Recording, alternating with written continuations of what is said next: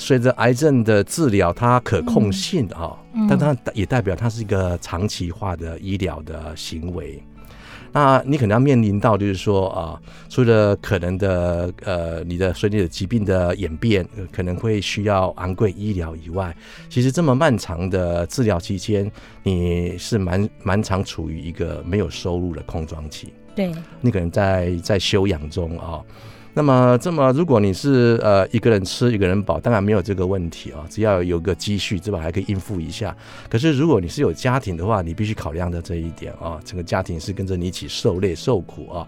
所以说，你为自己规划的保险金额里面啊啊，可以不要只考虑可能的医疗费用，还包括可以撑个一两年的生活上的费用。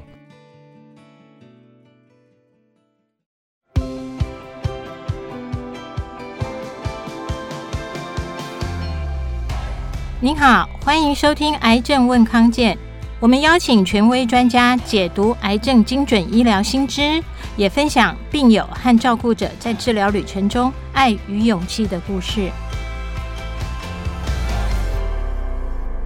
各位朋友好，欢迎收听《癌症问康健》，康健为您找专家，我是张晓慧。今天要谈的主题是癌症自费医疗越来越贵。青壮年族群怎么买足癌症险？我们邀请到的是台湾癌症基金会的专家顾问，还有好险在这里的网站李柏全李总编辑。那请李老师先跟大家打个招呼。主持人、各位听众朋友们，大家好啊！我是李博全，我长期从事保险的教授的工作。那么我也担任台湾癌症基金会的这个专家顾问，协助病友来解决他们的保险理赔问题。我自己有一个网站叫做“好险在这里”，欢迎大家啊，要有空的时候来光临指教。是我在老师的网站，也是我常常会去参考的来源，因为里面有非常多关于癌症的医疗给付，还有现在癌症的治疗趋势跟费用跟保险之间的连带关系哦，我自己觉得是蛮受用的。那最近呢，因为又碰到我们二零二四开春了哈，岁末年终，大部分的朋友或多或少都会得到一笔年终奖金。那不知道您会拿这笔钱呢去旅游吗？还是要去投资呢？还是说我们要帮自己多买一点保险？特别是癌症险，我们在癌症问康健也谈到非常多的问题。现在就是癌症的自费医疗项目越来越多，不管是医材。或者是标靶新药、免疫疗法这些新药、新治疗进步得很快，那很多治疗呢，健保都没有办法及时给付，或者是有条件的给付，必须自费，这对大多数的癌友都是沉重的负担。所以，怎么样去买足了商业保险来补我的健保哦？万一说我需要自费，那减少我的费用支出压力哦。那不同年龄有没有不同的差异呢？所以我想先请教老师哦。您有提到关于癌症有六个不知道，那提醒大家重视规划癌症保障。这六个不知道是哪六个呢？啊，这个是很好的问题哦。嗯，呃，我们的现任的行政院院长呃陈建仁院长曾经引用过世界卫生组织的一个统计说啊，以台湾人为例啊。我们一人啊，此生当中有三分之一到四分之一的机会会罹患癌症啊，所以其实癌症对我们而言好像。也许我们年轻觉得很遥远，是，可是事实上，它每天在我们的生活周遭，在我们的亲人、我们认识的朋友当中，不断的持续发生啊。所以我有感于啊，这几年来我从事保险的教授的工作啊，我其实不断的在啊灌输我的学生一个观念啊，他应该告诉他的保护，因为对癌症的恐惧，我们应该要抱持这种心理，不要对他有太过。松懈的这种所谓的侥幸的心理啊，那么我我怎么提出这个六个不知道啊？首先啊，我们自己要先问自己，我此生会不会得到癌症？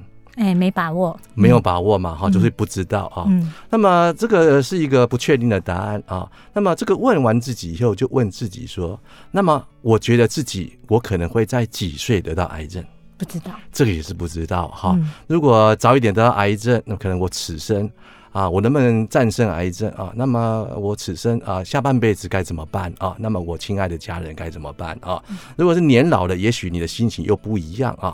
那么这是第二个要问自己的，到底知不知道啊？那么第三个就是说，我们知道说癌症现在已被发现了至少超过一百种啊。嗯。我们在每年也听到说政府会统计说啊，十大癌症，十大癌症啊。那么我们先问问自己啊，那么这么多癌症当中，假设我真的会得到。那么我会得到哪一种癌？我为什么会提出这种的疑问？要啊，所有的人来问来问自己哈。嗯，因为不同的癌症，它的治疗方法跟它带来后面的经济上的问题截然不同啊。我有时候会跟我的学生笑着说啊，嗯，也许你可能有信仰啊，你可能有进庙拜拜哈，你可以跟你的神哈跟他祷告哈，此生不要让我得到癌症。嗯，如果要让我得到癌症，拜托给我一个最容易应付的癌。现在治疗时间很长的是乳癌，嗯，现在花钱花很多的是乳癌跟肺癌，对，哇，这个花起来是很可怕的哦。又、嗯、是因为我们不知道会得到什么癌。假设我已经知道我会得甲状腺癌，一般而言，按照目前医界的常规的疗法，健保会给付的目前的项目，大概这个没有什么太大的经济问题。可是要是不幸得到是乳癌或肺癌呢？嗯，好，OK，好，所以这是这个第三个要问自己的。那么问完的前面三个，就后面衍生经济问题，就是说，那么我得到这个癌症，将来会面对哪些治疗？现在已知的已经这么贵了，是。那么在未来五年后、十年后的更加更有用或是更新颖的疗法，那会是何等的代价啊？所以是啊，我会啊需要哪些治疗啊？嗯、那么第五个，到底也要问自己知不知道啊？现在因为大家常常听说癌症。已经可以获得控制啊，所以医生给我们一句话说，癌症是一种慢性疾病了。对，问题是慢性疾病并不是你每天在家里面做，你进庙去拜神就可以维持一个平安，不是的啊。它通常就是你必须时时刻刻的配合医嘱进行持续的长期治疗。所以要问自己要治疗多久，这是第五个啊，到底知不知道啊？最后一个啊，会伴随着我们会罹患的不同的癌症。以及它的治疗时间的长短啊，嗯，那么这些带来的影响因素就是说，那么我大概我会需要花掉多少钱啊？是，到底知不知道？所以有这六个不知道，那么就应该透过啊，我们适当的一个财务工具，把这些不知道带来的这个可怕的经济负担呢，做好这个事前好好的规划啊。以上就是我来特别说一下，什么叫做这个不知道哈。对，我们不知道谁会得，自己会不会得，什么时候得，然后得了万一要做哪些治疗，以及说我会花费哪些钱，然后以及将来要控制、追踪，甚至说复发。不幸复发的话，要治疗多久哦？这些其实隐隐约约，我觉得在癌症已经是连续四十年，超过四十年，是我们国人十大死因。我觉得这个观念或这个害怕，大家是有的。那这个就牵涉到说，我如果我们现在以台湾现在大家的平均收入还不错的时候，就会想要说，那我需不需要买一些商业的保险哦？那我先再继续请教老师，就是那癌症险跟其他的保险有什么样的不一样或者是特色呢？这个的确是呃更好的问题啊，嗯，因为呃商业保险是根据不同的保障目的，是。去设计出来了不同的这个保险商品的名称跟它的承保范围啊，嗯，那么其实我自己有很大的一个体会，就是常常会有保护来请教我问题，说，哎，我有买保险，我现在发生什么事情会不会赔？嗯，这句话本身就是代表。来问我这个问题的保护，其实他没有搞清楚他到底有什么保险、嗯、啊，我也无从回答这个问题起啊。嗯、结果，如果你只保个意外险，嗯、你来跟我告诉我，问我说你得了癌症以后该怎么办，那么我也我不知道怎么回答你的问题。你甚至连你你是意外险，你也没告诉我啊。嗯、OK 啊，所以说呃，我想也有机会借由这个节目啊，跟大家提醒大家啊，一定要要这个这个记得啊，嗯、不要以为你买了保险。应该问说，你买了什么保险才是重点问题？先搞清楚自己买了哪些商业保险。是的，是的，是的，嗯、商业保险啊。嗯。那么刚刚提到的所谓的癌症保险跟其他商业保险有不同啊。嗯。我觉得应该把它分成两大类来来讲，大家可能会比较容易去理解它啊。那、嗯、大家可能最常买的叫做住院医疗险。是。哦，它的特别就是说，当我生了病或因为意外受伤，我需要去住院做治疗的时候，嗯哼，或者是说我是需要去进行门诊手术的时候，嗯，这种的保单形态就是说我不管你是生了什么病，受了什么伤，只要是你需要住院，你需要门诊手术，这张保单在你投保的那个额度里面来做理赔给你这个功能。啊，这是我们讲的住院医疗险的形态。当然也先不用再区分说，还有分日额的啦，还有分实支实付的，这个先不用去区分它啊。那么第二种的分类就是我特别针对一些疾病，是啊，特定的疾病来做特定的保障啊。那么比如说。过去很多人听过的叫做重大疾病险，对，它这个商品内容就会列了七种里面的啊疾病的项目啊，一旦发生了符合条款里面所写的这个疾病的定义，那么向保险公司申请理赔，保险公司要付一笔钱给你啊。那么除了重大疾病险以外啊，大家最常可能也蛮接触到就叫做癌症险啊。那么癌症险就是顾名思义，就是针对。癌症这个疾病来做理赔条件的，嗯哼。啊，那么不过癌症险它其实又有细分啊，因为更早以前从上个世纪就有很多人陆续买的那种叫做防癌险，嗯哼，啊，那个是说啊，一离癌以后。先给你一笔小小的钱，对。那如果需要去住院做癌症治疗，给你住院保险金；你需要看门诊，给你门诊保险金；你要做手术，给你手术保险金。更何况还有包括做化疗、做放射治疗，每次啊该给你多少钱啊？嗯，这个是你有发生的这些的医疗治疗癌症的医疗行为才会给付的。那么，另外一种的癌症险，就是你只要确定罹患的癌症这个疾病符合保单所规定的癌症的定义，嗯哼，你买一百万，我就立刻赔给你一百万；你买了三百万，我就赔你三百万，哈。嗯，所以基本上我先粗浅的就这个保险的商品的分类，哈，向各位听众来做一个简单的说明，这样。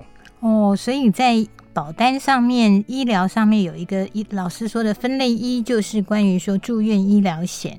那分类二就是重大伤病险，跟癌症相关的。第三个就是癌症险。老师刚刚有提到，我好奇的是，您说上一个世纪大概一九九零年代有防癌险，那我听起来这个不管你做什么治疗都有分项支付，这个这个商品现在是没有了吗？现在商品大多数的保险公还有在销售中啊，是。啊，不过这个商品并不是一九九零年，它更早啊，啊，我记得没有错的话，大概在六七零年代就有保险公司推出来的，嗯所以它在我们国内至少超过四十年以以上的历史了啊。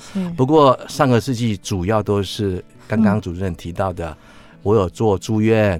我有去做手术，我有做门诊，我有做化放疗，才可以申请给付的。是。那么后来在这个二十一世纪就开始出现啊，嗯、那就是保险公司不再去拘束或者是管你啊，癌症病人你要做什么治疗啊，反正啊我就不限制你啊，我就按照你当初投保的金额，一大笔钱就给你，你可能可以用在这个治疗上面啊，甚至我的学生告诉我老师啊，我有一些保护说哈，他领到两百万哈。他决定分成三部分，嗯，一部分在四根看有没有机会战胜癌症啊，三分之一啊，三分之一留给他的家人哈，三分之一是一旦医生告诉我说，哎，这个常规治疗无效了，是，他准备啊靠这个三分之一的钱去实现人生未完成的的心愿啊。哦，所以就这种的保保险的特性，就是它不再管你，你拿到钱要干什么，是啊，甚至也不要去做什么医疗，就可以申请这个保险给付，由你自由去运用。而这种保险，它的特性就在于说，你有两百万，有三百万啊，那么当如果你的常规治疗发现是没有作用，嗯嗯嗯、医生建议你说你们要更好的医疗，你要不要选择？可能要一百五，可能要两百，这个时候你就会有银弹，你可以去应付这种比较昂贵的医疗啊。是，那我是保险小白哈，所以我要问老师比较普通的问题，就是那您刚刚讲的这种确诊癌症，它就给付的这种癌症险呢，它应该嗯，除了零期以外，其他确诊了就会给，不管你是第几期。呃，癌症险啊，基本上分期的概念恐怕会啊、嗯嗯呃、混淆了听众们。朋友们的这个认知啊，嗯，呃，以目前的呃统一规定的癌症啊，嗯，其实是区分成三种等级啦，是。一种叫做癌症初期，初期，第二种叫癌症轻度。嗯哼，第三种叫做癌症重度啊，嗯，那么癌症重度没有再分期的，嗯。啊，肺癌啦、食道癌啦啊，这个这个其他的这个啊，像肝癌啊，这些都是列到重度癌去的啊。那么轻度癌当中啊，比较常见的是有将呃好几个癌症的第一期癌列为轻度癌，嗯。啊，比如说第一期乳癌，嗯，第一期大肠直肠癌，嗯。第一期的前列腺癌就是男生会得的射物腺癌啊，嗯，那么第四种就是第一期的子宫颈癌啊，当然还有其他的五六种啊，不过这个大家比较熟悉的，我就讲这四个就好了啊。所以有这个十种的癌啊，将它部分的级别比较早期的列为轻度癌，那理赔就会不一样吗？哦，我待会再来说这个理赔结果啊。那么。至于说癌症初期啊，就包括了原位癌跟临期癌，还有第二期的像这种这个恶性类癌哈，这种也是说比刚刚轻度癌再更轻一点的癌症，嗯，它被写到初期癌去啊。那么这种初期癌、轻度癌、重度癌这三种的分级，在保险理赔差异在哪里啊？假设你买的是一笔给付的啊，你买的是两百万保障金额的啊。那么初期癌啊，很多保险公司设计就会呃理赔十 percent，嗯哼，等于说赔你二十万，但是保单还在啊，将来要是又得了另外一种癌，或是你的癌症有转为比较更恶性化、级别更高的，那么它会再给付你剩下的那个九十 percent 嘛，哈，好，那么轻度癌呢？轻度癌很多保险公司的给付额度也跟初期癌一样，给付十 percent。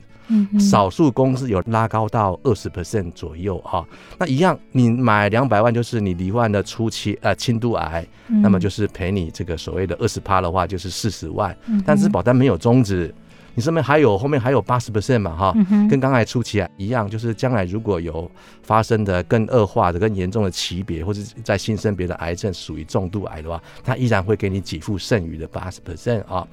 那么假设一开始的就是重度癌。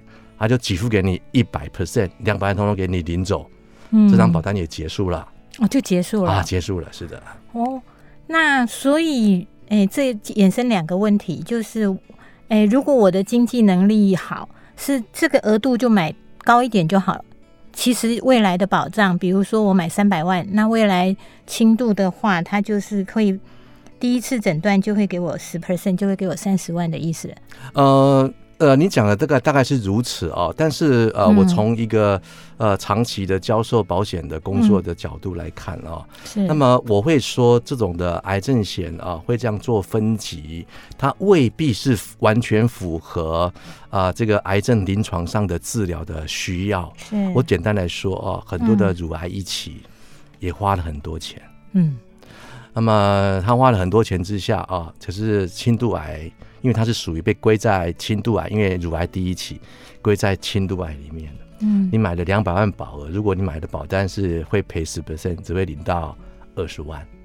其实还是不够用哈。对对对，那么我我会说哦，癌症险它在一百零八年全国台湾都统一了它的定义了。嗯哼，所有保险公司规定都一样了哦。嗯啊，所以呃，这个是保险公司因为损失率的问题，我必须实在说，因为过去的理赔经验太可怕了哦，所以他才会把这种的啊癌症分成初期、轻度、重度这种分级来理赔。那么这是他的商品设计的原意哈，但是我必须强调，它未必是完全符合临床治疗上的经济需要的。对，我今天听到老师说，其实，在保单的商品设计上，跟我们自己在现在大家其实医学常识也比较好了，就会有这些不同的分歧。我今天学到就是，其实，在保单上面，它的分类是不太一样，所以给付的额度也不太一样。是的，是的。那我们休息一下哈，等一下回来继续请教老师。如果是这样的话，嗯，如果您要为自己的万一的六个不知道买一份保障的话，我们应该怎么规划这份保单？那我们休息一下，等一下回来。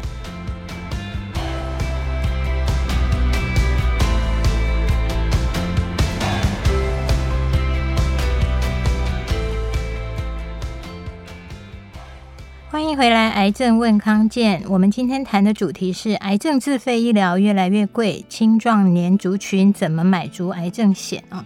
刚刚上一题我们在前半段的时候有请教老师说，诶，现在的癌症险是你确诊癌症的话，买多少赔多少。但是在保险商品里面，他会先帮你划分是初期还是轻度还是重度的癌症。那我想衍生哦，就是回来问老师说，如果万一，因为我的采访的时候也会发现说，确实有人在不同阶段诊断出不同的癌症，比方说，呃，大肠癌，然后后来又发现了别的地方有癌症，所以这个在理赔上，我如果得了两种以上的癌症，就会再多给付吗？哦，这是也是很棒的问题啊！这个问到核心了啊。是。那么，我想要请听众们必须理解一件事情啊，商业保险一定会设计一个给付限额。嗯哼，有上限。哎，有上限，对啊、嗯哦。那么你就是在你的能力的缴费范围里面啊，去买到你可以买到的上限啊。那在这个上限里面啊，那么当然，陈主你说的，要是罹患一种癌，还会会会被分成初期、轻度、重度这种区分啊。那要是两种癌呢啊，这就是更有趣的问题啊，因为它不管怎么赔，嗯，不管你得几种癌症。它的最高的限额就是达到那个到顶的一百 percent 以后，也是会结束了哈。我们举一个小小的例子啊，那么第一次啊，我们不幸的罹患的第一期的子宫颈癌，跟第一期的乳癌，这两个都是属于轻度癌，是它只会折一个给付。哦，不会给付两次，不会给付两个。假设轻度癌是赔十 percent 的保额，嗯，那就是你买两百万，就是赔你一个二十万，嗯，不会赔你两个二十万，嗯。但是你的保单因为还有九十 percent 还没赔嘛啊，但是后面如果还有遇到的其他的癌症状况，再来做处理了哈。那么我们在这假设另外一个情况哈，啊，我不幸得到是得到一个肺癌，肺癌在这个癌症险里面是属于重度癌的，它没有再分期了啊。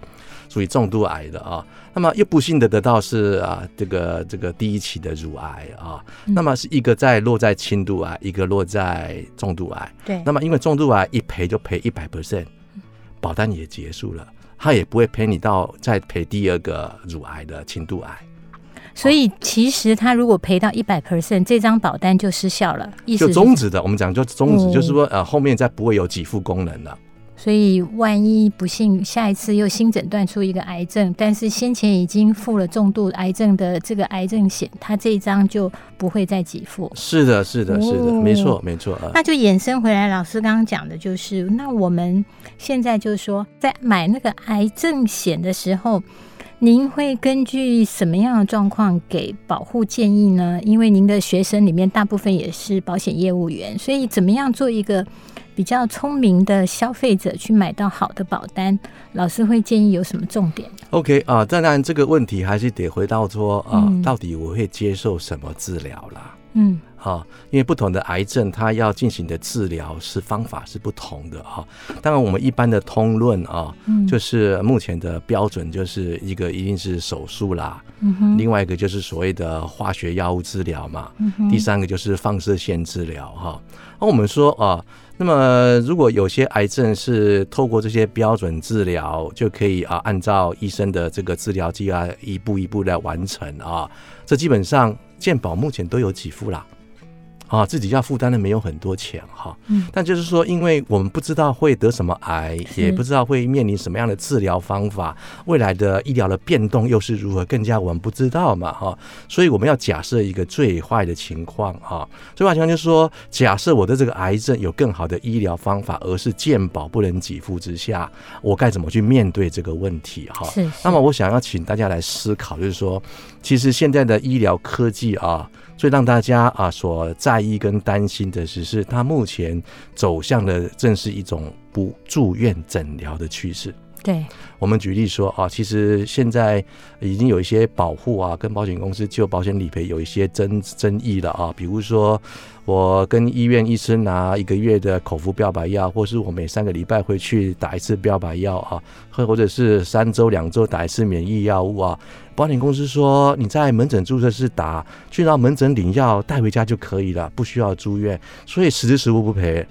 啊，有发生这种情况了，没错，没错。OK，那么这种情况之下啊，其实他其实早就已经呃进行的不住院诊疗模式一段时间了，嗯哼，只是保险公司多半还是把它啊照赔啊，只是后来因为损失率不堪负荷了，慢慢把这个问题浮现出来啊，所以啊要提醒大家，就是说，其实这个不住院诊疗模式早就在进行中了。对，好，那么刚才前面提到说，保险会有几个分类，一种叫做住院医疗险。住院医疗险一定是以你有住院为前提才能理赔嘛，啊、嗯，所以说当这种这个已经有不住院诊疗模式已经在进行中了，甚至更多的新的医疗也是采用不住院诊疗啊，我们就啊这个大概举几个啊，这个所谓的新的例子放射治疗就是质子治疗、中离子治疗啊，还有这个所谓的新的药物，或甚至说细胞治疗，这些基本上不太需要住院了。好，那么它的花费又惊人，健保又不给付，对啊，所以说啊，我要啊，请大家来思考，就是说，你过去可能已经买了住院医疗险，嗯啊，那么着眼你要再补强的，应该是补强所谓不住院诊疗模式之下，如果面临到我要自费，我的住院医疗险又不能发挥给付功能的时候，我该怎么办？嗯，那么目前啊，比较适合的思考的解决方法就是。我针对癌症这类疾病，我罹患了，我就一笔钱给我。我不管是我初期会不会先用到这笔钱，我大概先摆在啊这个身上存起来嘛，哈。嗯，入袋为安。半年后、一年后、嗯、两年后，它可能变得更不理想了，可能需要在更好的医疗的时候，这时候我有银弹可以应付它嘛。哦，对嘛，哈。那么大家可能也会担心说，要是买了一次赔了一次以后就没有怎么办？这涉及到你要不要考虑？在你的能力范围里面，把这个保障金额给拉高。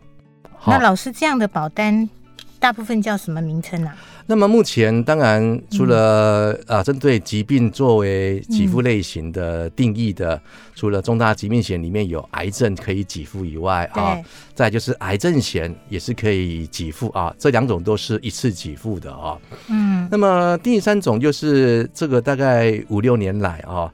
这个保险公司还蛮呃受欢迎的一种新式的保单，它就是连接了健保，不是有三十类的重大伤病的项目吗？嗯，那么癌症是其中一种健保会核发你重大伤病证明的一种啊严重的疾病啊。那么保险公司推这种的名称商品叫做重大伤病险，嗯啊，可是通常我把它称为叫做健保型重大伤病险。因为它是连结健保发证的这个疾病啊，嗯，那么当然除了癌症以外，当然还有像大家俗称脑中风的急性脑血管疾病啦，这个这个包括视觉失调症或是自失智症这种所谓的慢性精神病啊，或是包括像类风湿性关节炎、红斑性狼疮这种干燥症这些的自体全身性的这个免疫症候群哈，对，它总共有三十类，保险公司针对其中的二十二类啊，只要拿到证明。好，我拿到诊诊断书，可以向保险公司申请理赔。那么可以领多少，就看你自己要为自己买多少的保障金额。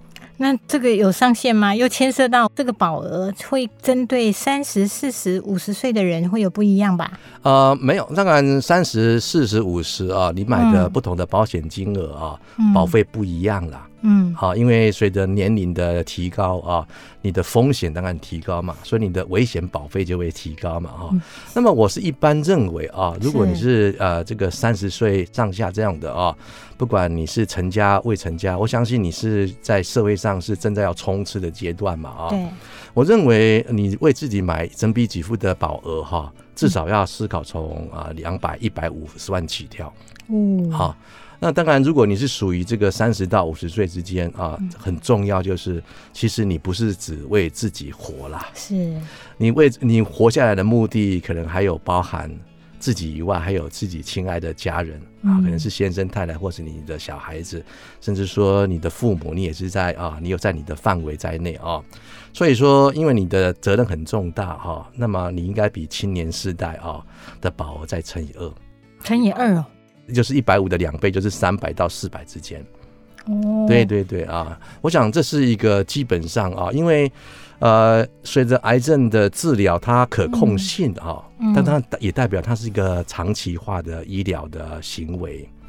那你可能要面临到就是说啊，除了可能的呃你的随你的疾病的演变可能会需要昂贵医疗以外，其实这么漫长的治疗期间，你是蛮蛮常处于一个没有收入的空窗期。对，你可能在在休养中啊。那么，这么如果你是呃一个人吃一个人饱，当然没有这个问题啊，只要有个积蓄，对吧？还可以应付一下。可是如果你是有家庭的话，你必须考量的这一点啊，整个家庭是跟着你一起受累受苦啊。所以说，你为自己规划的保险金额里面啊啊，可以不要只考虑可能的医疗费用，还包括可以撑个一两年的生活上的费用。所以那一那一笔钱拿来，其实是可以做不一样的规划。对对对，他对他不局限你去做什么医疗行为，反正他就赔了嘛。对对啊，其实这个就是我们保险。保险学上称的这种是一种属于，因为一旦发生健康的问题以后，呃，健康带来的损失，嗯，好，就好比说我们人走了，身故以后是生命的损失，生命损失透过人寿保险可以换价，好，换成是一个对等的保险金额、金钱呐，哈，给我们的家人安家费嘛，哈，那一样，当我们健康发生了重大危机以后啊。那么可以为自己、嗯、为自己的家人哈留有一笔钱啊，相对等的金钱来支撑我们度过这个难关。当然，它也不是只有医疗费用的可能性需要考虑而已，嗯嗯、还包括长期疗养带来你的家庭的经济的冲击问题。好，那我最后请教老师，就是那现在也有一些针对，譬如说什么。达文西特殊买这些特殊心式的疗法的保险，它是规划在您刚刚说，如果青壮年族群要买到比较够的保险，这三百万到四百万之间吗？那么我我请大家呃，基本上不太需要去考虑这种机械手臂的啊。嗯、怎么说啊？因为机械手臂的它这个就是叫做也是一种外科手术，只是用机械手臂来帮医生进行手术啊。这种外科手术都要住院啦。所以啊，它它不在我所提到的是属于新科技当中的不住院诊疗模式，它还是使还是要依赖住院的模式啊，啊，好好的这个让医生手术，然后休养，然后可以再出院嘛哈。所以原来呢，你住院医疗险，像啊这个你可能有投保到的实支实付，对，它都能够在你的投保额度里面去发挥功能。你只要考虑说，你买的保单太久没有去检讨它，会不会保额买的太少了？哦，你去想这个问题就好了啊！哦，好重要，真的。我们很多人都说我有保险就好了，结果其实你买的可能不是好险。呃，当时可能是了啊，是但是随着时间的演变啊，嗯、那么以及医疗方法的变动啊，个人的需求也不同。嗯、我们可以试想一个问题：二十岁的年轻小伙子生病会需要什么医疗品质？跟你四五十岁，跟你四五十岁需要的医疗品质期待会不一样啊。对，二十岁就是说我住院三天，我赶快回家再继续呃工作就好了啊。可是到四五十岁，你讲的东西又不一样了。所以保单一定要呃这个时不时的啊，再把它呃重新出来看一遍啊。那么找一个你信赖的保险顾问哈，好好跟你讨论哦你啊还需要调整什么，趁有能力，趁你还健康的时候赶快调整。好，谢谢老师。我们今天非常谢谢李伯全总编辑来跟我们分享，自癌症自费医疗你要怎么样事先买好保障啊？那最后，请老师有没有您特别还想要提醒的？除了刚刚说你要知道自己买什么保险，还要检视自己保障的额度够不够？那您还有什么特别要提醒的吗？我想还是呃，回到一开始你问我的六个不知道。嗯，我过去啊也这个有这个经验过哦。我们做一个保护啊，在买一个呃无形的商品，保险就是无形的商品。对，跟我们今天要去排队买一个很好吃的美食不一样，因为那个买又马上可以吃的。对，所以我们可以买。啊，一个期待的美食，我们可以排队排两个小时，觉得不辞劳苦啊，而且立刻可以体验跟享受啊。但是保险，很多人一开始想要买，可是呃，到一半可能就小欢喜啊，嗯，那又后来又觉得说这个太贵，或这个不需要那么多，就改变你原来的初衷啊。所以我最后一句话就是，还是请大家回到一开始我们提到的六个不知道：我此生会不会得癌症？是我什么时候会得癌症？我会得什么样的癌症？我需要哪些治疗？我需要治疗多久？还有会花多少钱？你永远要想到这句话，这些的六个不知道，我想会帮助你尽早的把你该做的事情做好。是未雨绸缪，还是我们觉得现在对于你自己健康投资的一个必要的思考？好，我们非常谢谢李老师，我们一起跟大家说拜拜，拜拜。谢谢您收听今天的节目，更多资讯欢迎您上癌症问康健网站，也可以订阅我们的癌症问康健电子报。有任何的健康问题或者想知道的主题，可以留言或写信给我们。谢谢大家。